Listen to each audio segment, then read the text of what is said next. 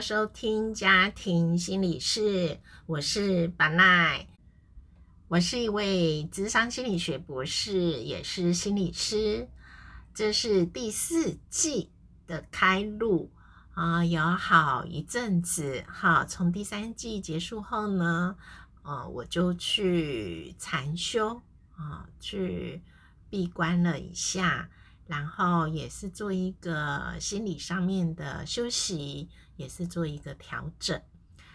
开头呢，唱了这个邓丽君的小城故事，啊、这个歌词里面就提到，就是有一座充满喜和热的小城，很希望所有的听众朋友们的心里面都有一座这样子的小城。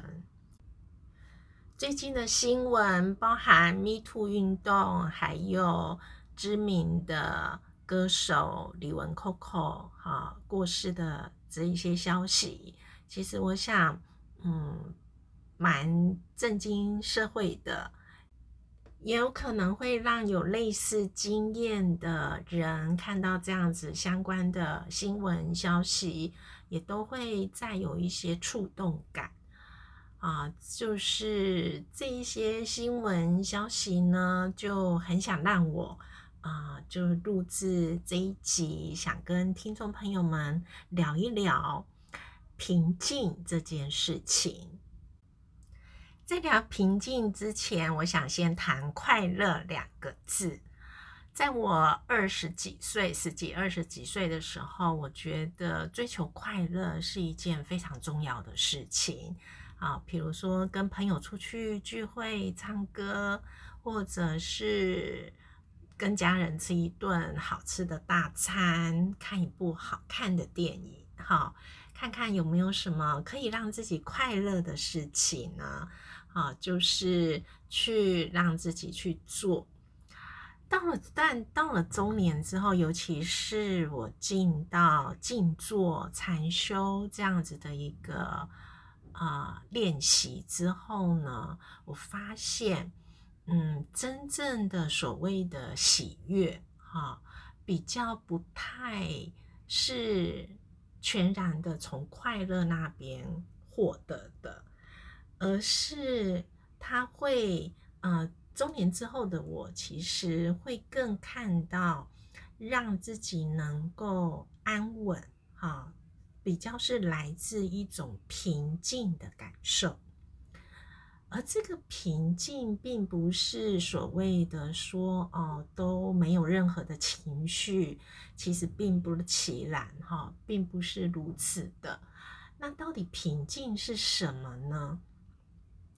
其实，在静坐或者是禅修的过程里面，真正因为我们都会去，刚开始一定是要安定自己的心，哈，安定自己的心念也好，或者是整个人的状态，就是要坐在那边，要安静下来。那那个安静呢，其实它是保持意识清楚的安静。所以前面在讲说，那所谓的平静是不是没有什么对于喜怒哀乐的各式的情绪感知都会被关掉？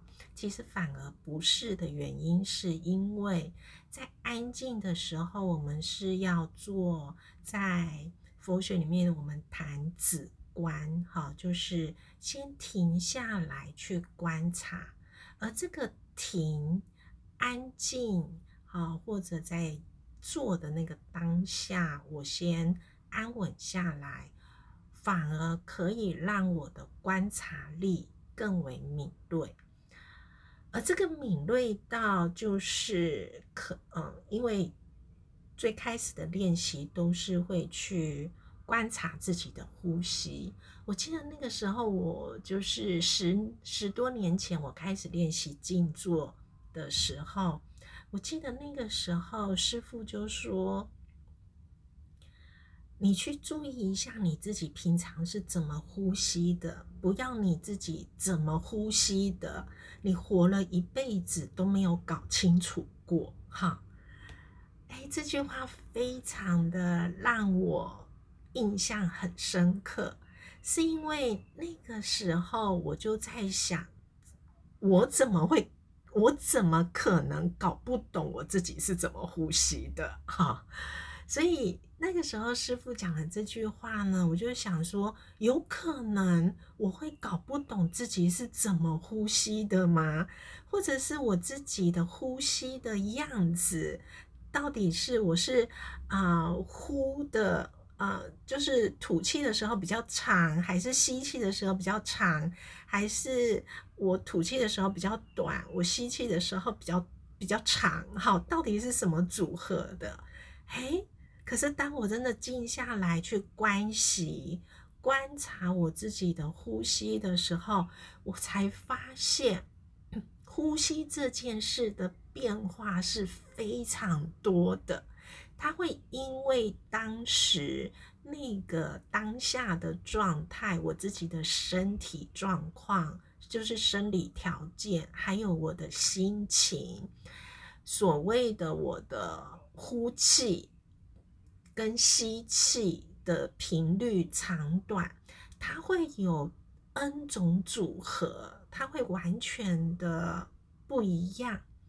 那这除除非我真的安静下来，每天会找一个时间，真心的去观察自己的时候，才有可能会发现这件事情。那也就是因为这个观察力会被扩大，反而在平静，就是啊安静的时候呢，更能去觉察到我的喜怒哀乐是怎么样在运作的。好，为什么我看到这个人我会喜欢？为什么对方讲的哪一句话我会生气？那我生气的时候，我的反应会是什么？我的行为会是什么？这一些才有机会，有可能慢慢的更认识自己。而更认识自己的时候，这跟平静有什么关系呢？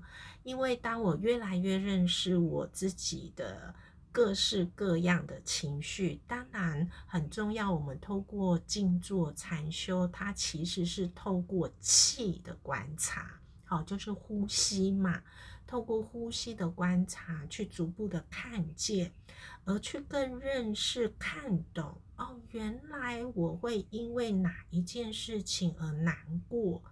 那那个难过的时候，我是因为想到了什么？我的念头在哪里？然后，那接着有这个念头，会有什么样的一个行为？当我看清楚了这个来龙去，就是去脉。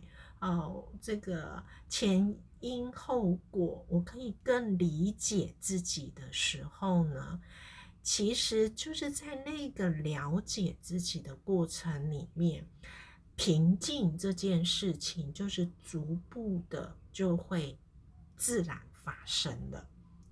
因为其实当自己能被自己懂了的时候，好，就当然就是那种困惑感。啊，你会有一种豁然开朗的感觉。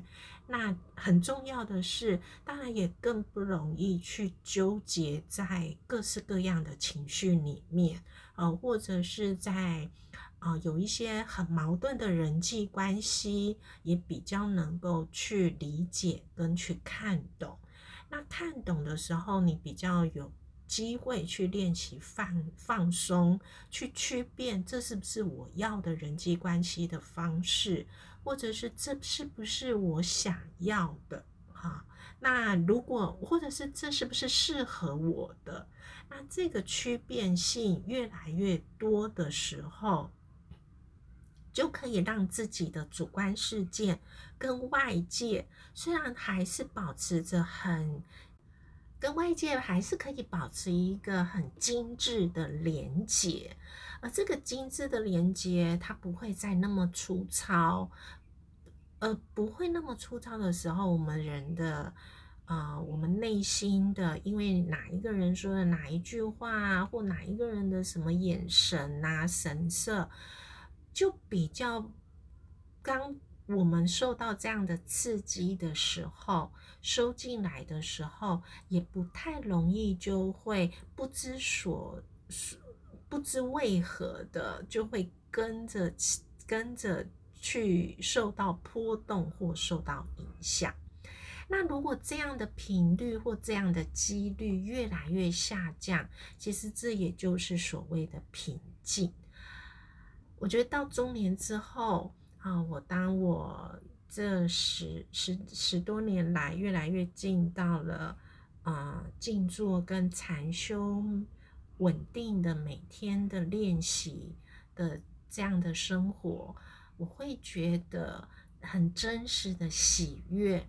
它不一定只能来自于快乐，好去啊做一些追求外界的，或做一些什么样的让自己啊快乐的事情，而让自己有快乐的感受。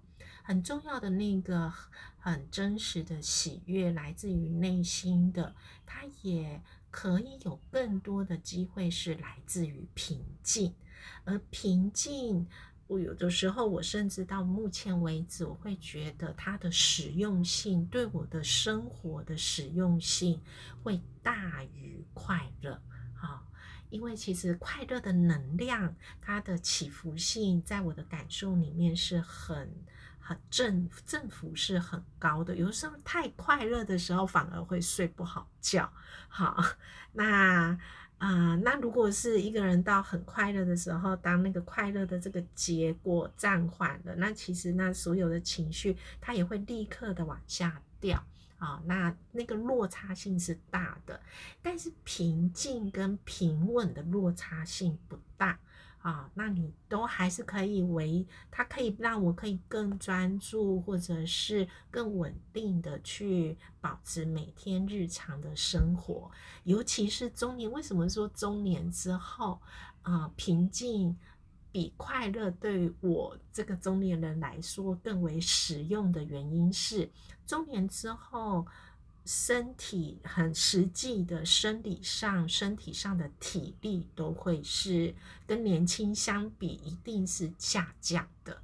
那在这样子体能、体力上面啊，不像年轻，再怎么样保持一个健康的状况，他的那个机能、生理上面的机能性都不会像年轻的状态。